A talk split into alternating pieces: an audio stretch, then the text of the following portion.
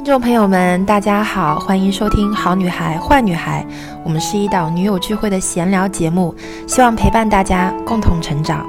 我是 Ellie，我是 Lin，我是徐后，我是 Serena。们又到了这一期的好女孩和坏女孩，我是 Lin，我是 Serena 啊，我跟 Serena 已经很久没有碰到了，然后今天上午正好有一个时间，催你快快来上课，对对对，催了我好久上课，然后今天中午说是有一个非常有意思的呃动物流的一个课程，我我很期待，对他说是按照动物的这种人体工就生生物工学那种感觉，好像去设计的一个课程，核心课程，对对，Anyway，但是我们今天 Serena 在开课之前，他跟我说他最近有一个小小的烦恼。是 什么烦恼？因为我觉我发现我最近有点口吃，不知道是脑神经出了问题 还是什么。就是包括有时候在上课的时候说一些口令，我觉得我就是自己那种感受啊，就根本没有之前的那种清晰。我想要表达的东西，可能就是在我的脑子里，对不对？嗯，很清晰。但是我想说，就是我说出来的时候，发现啊，就会口吃，嗯，结结巴巴的，结结巴巴。嗯。啊，所以我在就是课后以后在想这个事情，我就觉得啊，我在说什么？你觉得你的学员 get 到你这个主要内容了吗？就有一些学员因为跟了我很久，他们就知道老师啊，明白你的意思，对他们就很清晰。但是如果是刚刚过来体验的客户，你就会觉得他哎，好像有点就是质疑，就会或者是他有点迟疑啊。他他他的迟疑，其实你当下就能感受到，可以你会觉得说的时候他没有那么的清晰哦，你就会意识到，哎呀，是我没讲清楚。对，嗯嗯。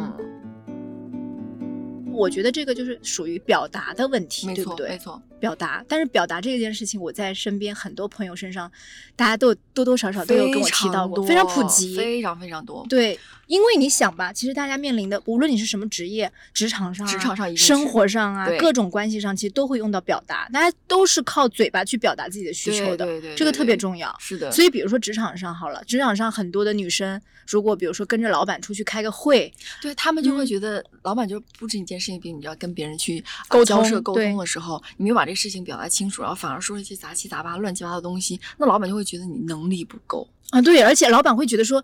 这个人根本就不懂我在 想什么。对，你要表达什么东西？我们我们我们的，比如说一个产品，现车企啊或者什么，我们一个产品需要有一个非常强的表达力的人去跟对方去沟通，比如甲方或者乙方去沟通。但你在这个事情上，你没有去输出的很清楚的话，那这个合作就可能就黄了。对呀，就完了，对不对？所以他的表达能力，我觉得还是很重要。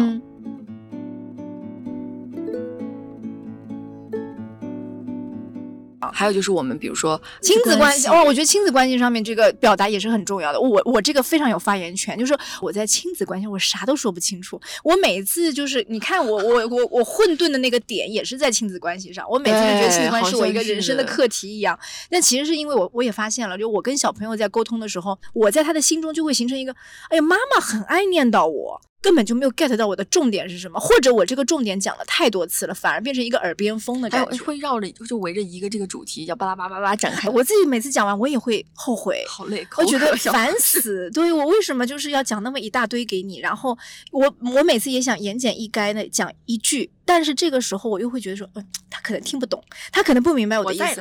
我还要我跟你说，然后或者你抓到他一个毛病，比如说他马虎，他没有责任心，他丢三落四。好，你说你今天这样这样之后，我说你上上次的时候还怎么怎么样？哇，这个这个真的要避免，真的要避免。不喜欢翻旧账这个事情。对对对，然后亲密关系也是，亲密对对对，同理可得，亲密关系也是。亲密关系我觉得比较重要的一个原因是我们在比如说不管是男方或者女方在输入这个问题的时候，我们都是要去解决问题，而不是把这个事情变得更复杂。化，亲密关系当中也会发生翻旧账这件事情，很多。然后，比如说我想要，你知道以前有不是有男生说啊，好作哦，这个人怎么怎么样？其实很大部分原因就是因为他想要什么东西，他没有直接表达，而是去绕了很大的一圈，对对，然后再去说出他的需求，就然后让他有这种你要带给我什么样的感觉，或者是包括啊不管是无论是物质也好啊，或者是情绪上的补给也好。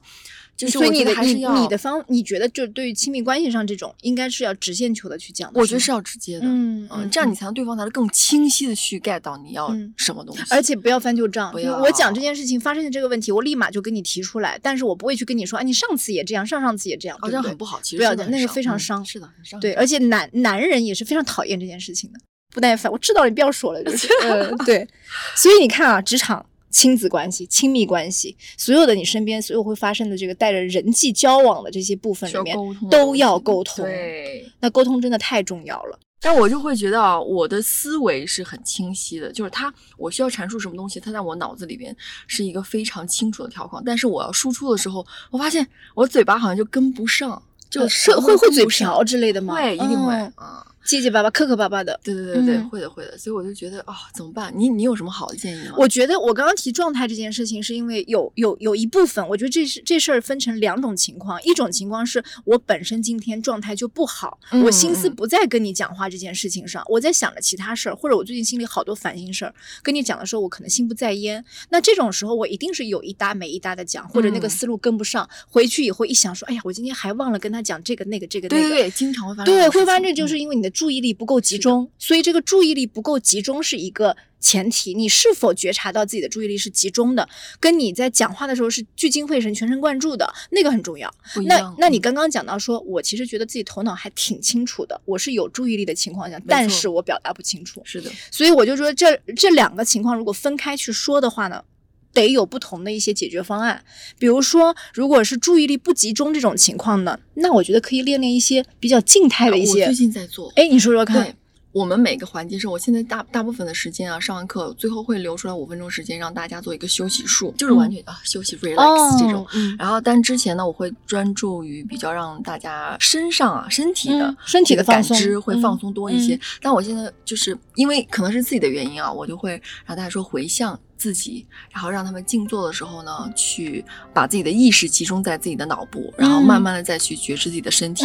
在这个过程当中呢，我一定要说口令，我不说口令，包括我自己在家的时候，比如静坐的时候，我也一定要说口令，因为我发现我如果不说口令，我的那个思维啊会涣散出去。口令是什么？口令就比如说，现在让我们大家集中我们的身心来到什么地方，我们要呃放松我们的眼皮哦，你你就跟着这个身体的部位一点一点一点跟着，你就能跟上了。是的，哪怕我在我的自己心中会默念，我要念出声，如果我不念出声，就飘出去了。嗯嗯嗯，对，就像刻意练习，就是一个意思。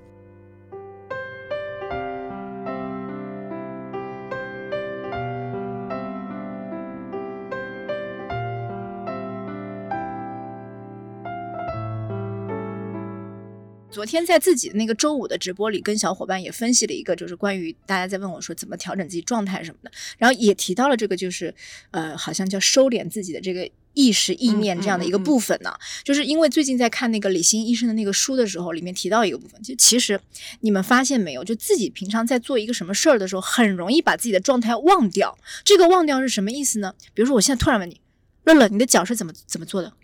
你的脚现在是做什么动作？嗯嗯，你那一刻一定会不知道，哎，我不知道我的脚现在是放平的还是悬的还是弯的，对自己身体的那个掌控度和那个意识不在了，飘走了。然后他就会经常说，你如果在讲话的时候突然之间回个神，提醒自己一下。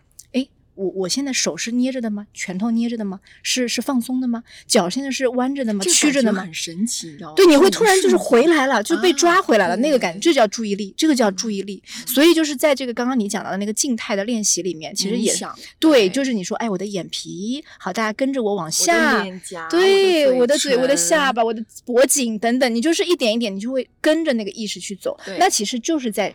练习你的专注力，对对吧？是的，是的。对，我觉得这个会对我有帮助有帮助。这个所以对于刚刚我们提到说表达当中，如果你是经常注意力会涣散的人来说，可以从这个小事儿开始练起。没错。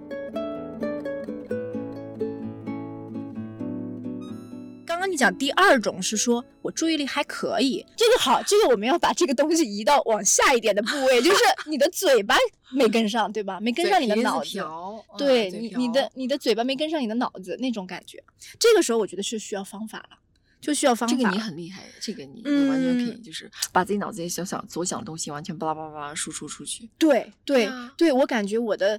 嘴巴是跟着那个脑子在走的，对我的脑子里如果有一二三四提纲，他他就一条一条在说。我发现摩羯可能是啊，就是有条理啊，就是有条理。那我的方法是什么呢？我我我先不讲，我的方法可能就是我的脑海里是有一个就像幻灯片一样，我脑海里有幻灯片。那我在讲的时候，我就知道，哎，我这条讲过了，哗。划掉。说到这个幻灯片，我在想啊，这很神奇。大家现在可以闭眼睛，然后去想一下，就是你的脑海里面会不会有这种一闪而过的幻灯片？然后这个幻灯片里面会有什么样的内容？就我经常啊，我要有这种幻灯片闪过的时候，它其实那个字是糊的，然后但是呢，我又有概念它里面是什么东西。但可能让我用直观的反向去看它的时候，啊。看不清楚。这个时候，而且反正你着急了，哎，我看都看不清楚，我不知道要讲什么。是所谓的晚上我们有睡觉时候过电影，就是脑袋里面啪睡觉的时候过电影，其实。过的不是那个真正的细节了，他是在过他的那种感知跟感觉，是的，那种景象或者是对对对对对，他没有其实没有细致到那么的每一字每一帧每一帧，嗯，不会不会。那我就推荐就是大家可以用的一个方法，所有人都能用的一个方法，就是把自己的状态录下来。哦，录下来是一个好方法。怎么说呢？之前我跟师傅在聊天的时候，他也说，我跟他上次录了一期播客，然后呢，他就跟我说，哎，我回听自己那个声音，才发现说，哎，我的语气呀、语调啊，有一些瑕疵，我平常是没有意识到的。对他可能不会，从来不会去反反话，因为我们自己讲话的时候，我我们也不会意识到自己讲话有什么问题，对对，因为我们习惯了，我们那么多年就是这么讲话的。但是当你从一个第三方对那个设备里面听到自己声音，你会觉得，哎，我原来我的声音是这样的，我的语调好像有点太快了，我的这个音调好像有点过高了，等等，你会发现自己的一些问题。嗯，那包括讲话也是一样。如果说我我建议就是有有，比如说刚刚说我们说到职场上，我要去参加一个演讲，要去有一个产品的这个宣导会，要去跟老板去谈判等等。那前面你一定会准备好这些内容啊。那准备内容的时候，你在讲的时候，你可以对着镜子去看自己的状态，也可以旁边四十五度斜角的地方架一个手机。我们不是为了拍 vlog，不是为了美美的，你就把自己的对这个表情和声音给它录下来。录下来之后，你回看的时候，你会发现，哦，我好像讲这些话的时候过于严肃了，或者说我会发现，说我讲这个话有点磕磕巴巴的，而且我好像还漏了好几点。你会很清楚的一目了然。这个就是优化自己，对，站在第三方的角度去审视自己，嗯嗯，这这个是我觉得一个不错的办法。这个慢慢，我觉得慢慢练习，会不会把自己培养成一个社牛？有可能就是你可能随着一次一次的录出镜，然后感觉越来越好，讲的越来越溜，然后就就很有表达欲，有可能，嗯，对，有可能。所以就是可以自己给自己录视频或者是录音频啊，做一个自检。然后你你的话会有什么方法？你的话讲讲话的时候，就是呃专注一下，就比如说我会整理一下，我我在讲话的时候啊，我会稍微的停顿几秒，可能停顿一下，就让自己脑子里边哦，我要先理一下，梳理一下我要讲的内容，嗯，然后我再输出，这样可能会有点帮助，就是短暂的那一刻会帮助一下。我觉得其实这个方法是对的。我们经常说嘴巴千万不能比脑子快。要同步，你你你要想同步是最好的，但是你你得先让脑子想清楚，再来答应。因为我们上一期在录那个什么学会说不啊，学会拒绝的时候，就是好多人就说，哎，我不会拒绝。然后我们去深究那个原因，就发现是因为他已经答应下来了，就动作太快了。对，先让自己思考，所以先停顿一下，不能接的时候，你宁可说，哎，这问题我想一下，我想一下。我考虑一下，对我考虑一下，或者说，嗯，工作上的事情，如果是可以有时间的、宽裕的，你就说我下午再回复你，我明天再回复你，可以吗？很好建议。我你给自己留一点时间嘛，不要那么赶嘛。对，所以这个就是我觉得你刚刚说要停顿一下再说出是 OK 的。那比如说你你你遇到一些刚刚我们讲职场上的重要场合，准备时间一定要留足。对对，一定要给自己有一个就是时间点是你自己能够掌控的才可以。是，那包括就是还有一种情况是你在上课，你是一个实时需要输出的人，这种情况是非常考验人的。是的，对，就是好多学员可能面对你的时候，包括我们在做直播也是一样，做直播对，做直播的时候，下面你不知道他会打下哪一句问题来，你能不能解答？这个其实拷贝的就是最后一个考验的是最后一个步骤，就是我们平时的积累和储备够不够？读书啊，孩子们。对，就是读书。我们其实现在到了。我们都三十多岁这个年纪之后，发现哦，好重要啊！对，以前念，以前该我们念书的时候，我们根本就没有放在心上。对，就是等于该念书的时候，哎，都去玩了。哎，等着快要自己快 set up 定下来的时候，就哦，我不行，我要去啃啃书。而但是现在读书是一个非常好的呃契机，是因为我们通常都是会知道自己要什么的时候去找那个书，所以说要读自己感兴趣的书就很重要。你你通常是？会什么方面比较？我我之前有一段时间，因为非常希望自己去汲取一些能量知识，但是我又不知道，呃，因为有些书你知道看完以后，你就整个人很乏，像困，它真的是有催眠的作用。那可能太学术了，可能一是很学术，第二是因为这里边的内容你不感兴趣，所以说我的建议是大家就去找。自己感兴趣书，哪怕它是小说，或者是它是什么啊，大自然啊，这种森林啊，什么什么这种，呃，我觉得都无所谓了。我之前还看过那个一本《树木与花》，就树木与什么梁的那个那个讲那个房梁的结构啊那些。我就是偶偶然间去了书店，去把。整一块儿那个书籍，历史的书籍，我就每一每一个都翻，每个都翻，每个都翻，然后去看哦，有一个东西，我竟然能持续在这个地方停留了二十分钟，我就决定把它带回家。哦，对，我觉得这是个不错的方法。对，当你不知道再去看什么东西，或者很希望去学什么东西的时候，很盲目的时候，我建议大家去啊，哪怕有一个下午时间，然后有几个小时时间，去一下书店，去一下你感兴趣的那个地方，然后去浏览一下这些书籍，去找到你要去看的东西。能够完全进去的东西，其实它无论呃是讲什么内容，都会带给你很多不一样的知识点，或者是就它会无形的让你思考，对，它会无形的。你知道以前樊登不说过吗？说有一些书读了好像跟没读一样。嗯嗯，但是某一天对种子种下了，对呀，它某天啊就唤醒了，你就不知道是在哪个点，它就出来了。会的，会的，我觉得很神奇。会，嗯，我举个例子，我举自己的例子，就是。我看了那么多本育儿书，但是如果我现在依然是对小朋友大吼大叫的，我还没有练到位啊，我还没有练到位，就还在度你，还在度，还在度我，还在还在修我的，还在修我，所以我还得不断的学习。然后，但是呢，我现在的进步点是什么？我从以前根本没有自知，觉得我这样做是错的，到现在我我如果是哎情绪失控了，或者说觉得今天发过火了，但是没有把自己的这个调调整好的，我会意识到说哦。我今天可能对我一个是意识到我会往回拉一下，另外一个我意识到说，我想起来了，就是我今天犯的这个点是因为什么？我知道背后的原因了。对对对，那我知道原因，这个是非常重要的一件事情。我知道原因，我下一次一定会在这个上面有所。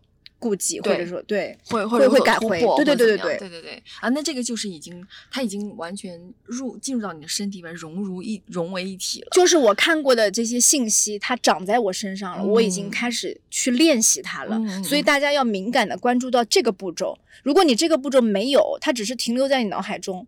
其实你什么时候能够用？别说输出了，就是你什么时候能想到要摘它，你都不知道。对，这个是没用的。我觉得这个话题大家如果感兴趣，还可以留言给我们。我们下一期可以出一篇这样的，就是关于怎么看书，对，怎么看，如何让书融入到我们自己的学业里面去。然后去提取、去摘抄，就是不要盲目的去看嘛。对，就自主思考的能力是特别重要的。还有一个就是所谓的事上练，在事情上面去练这个能力，两个一定要结合。对对对。然后这个时候你看的书，因为不然的话，所有的书你越看越多，有的时候是耗你的，非常消耗的，你会觉得很越看越焦虑。嗯，真的，我们今天感觉好像说出来这些这些事情波及很大范围，哦波及还蛮大范围的。但我觉得还是蛮蛮有用的。是，而且你记得我们第一次录播客的时候，那个叫什么菜凉了。怎么办之类那期里面讲到说，当时也讲到说，呃，好像跟别人什么 argue 还是什么，就是你需要去练习。是的，没有日常的练习，你到吵架的时候，就是我根本都不知道往哪吵。明明你脑海里有那么多专业信息，但你没把它讲出来。是的，嗯，说出来的东西太少了。所以是不是可以从我们刚刚的几个方法里面去试一试？大家可以去真的试一试。尤其我觉得我的职业还好了，因为大家很多人能够理解包容，或者说，而且你是有肢体语言的，对，这个特别重要。但是你知道普拉提跟所有的这种运动关系都有，他们有三个呃，有三个让大家能够明白这个动作的要领的点，就是一个是听觉，一个是视觉，一个是触觉。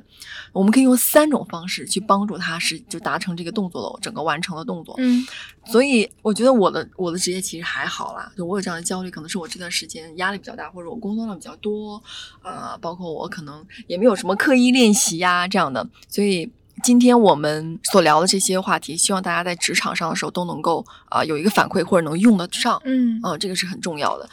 然后还有一个就是，你知道那天我还看到一个，好像李诞吧，是应该是李诞说的，说你看我每天八工作八小时，就很多人说啊我没时间，呃，就是刻意练习啊，我没时间去做读书啊什么。他说你想每天睡八个小时，足够了啊。八小时工作，吃饭，对吧？你再去什么使劲玩，玩玩这个玩那个，那你是不是还余下来两个小时？那这两个小时是不是你可以架个支架啊，录下自己，对着镜子说个话，对吧？看个二十分钟书，我觉得这都是可能，都是可以做到。重点就是那个。就是那一小每天积累的那一小步，攒起来会有一个比较明显的变化。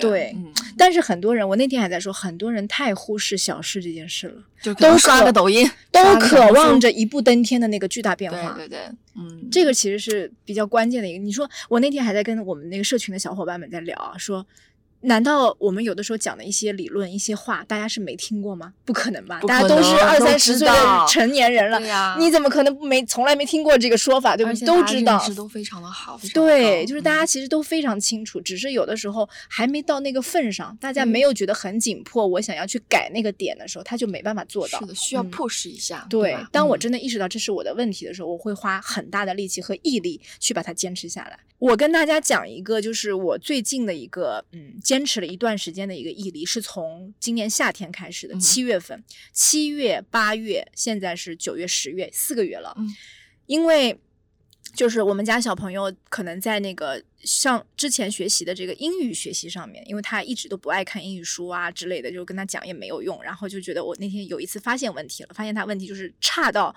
可能 A B C D 都搞不清楚那种，然后我说不行不行，那我得抓一抓，我得。陪一陪他了。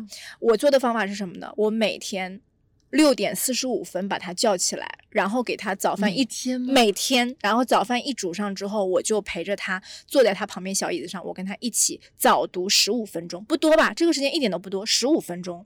但是我们从暑假开始坚持到现在了。我想讲的重点是，其实这个就花了十五分钟在这件事情上，而且还陪伴了他，陪伴了他。而且这件事情到最后是一个怎么样的变化呢？就是属于。我在跟他一开始是。肯定是拒绝的。哦，我要睡觉。啊，那么早起来，我明明可以玩一会儿或者之类的，我我不要不要看书。但是当你坚持了，比如说二十二天养成一个习惯嘛，我们一个暑假做下来之后，这件事情他已经不需要我提醒了，他知道早上我问他早上干嘛呀？哦，起来先早读十五分钟，他知道了，习惯，他习惯，他知道了，所以他会觉得说这件事情很自然，我也不会去纠结或者勉强，对，觉得是一个自己要。非常抗拒。对，所以早读是我从呃身边自己身体力行做到的一个小事情。那有的时候他早读的时候，我可能就是也翻一翻书啊之类的。那如果大家有这样的一个决心或者毅力。不管你身边有没有小朋友哈，那就是你自己想要改变的时候。我觉得你早上七点起来好了，看半小时书，然后到了就吃个早饭之类的，七点四十五分出门，而且早上都起的很早啊，对这一天都有非常好的效果。我跟你讲，关键是你还能够影响到前一天的睡眠，你会早早睡，你就不会熬夜了。对，你会想，我明天七点半要起来，不行不行，我要睡了，就十点就睡了，作息会非常好。对，所以这个是我觉得可以从身边的小事开始着手的地方。那包括我们刚刚讲到从表达的方式。上来讲，你也可以多和朋友去聊聊天，因为现在大家都太习惯于打字了，你知道吗？全打字，是不是这也是个问题？还是很喜欢去打个电话，喂，我来打电话。哎，对对对，我们喜欢打电话，我们喜欢语音，对不对？语音，对对，是的。会会有更有感情，是的，是的，那个情绪会出来。但是有很多年轻人可能真的是键盘上交流了，已经。所以对，anyway，大家一定要找到自己的这种输出的方式，然后表达的方式，然后也希望大家给我们多一些的回馈啊！如果你们在职场上有一些什么样的故事，我们很希望能看得到。最后祝大家口齿伶俐，今天的节目就到这里喽，拜拜。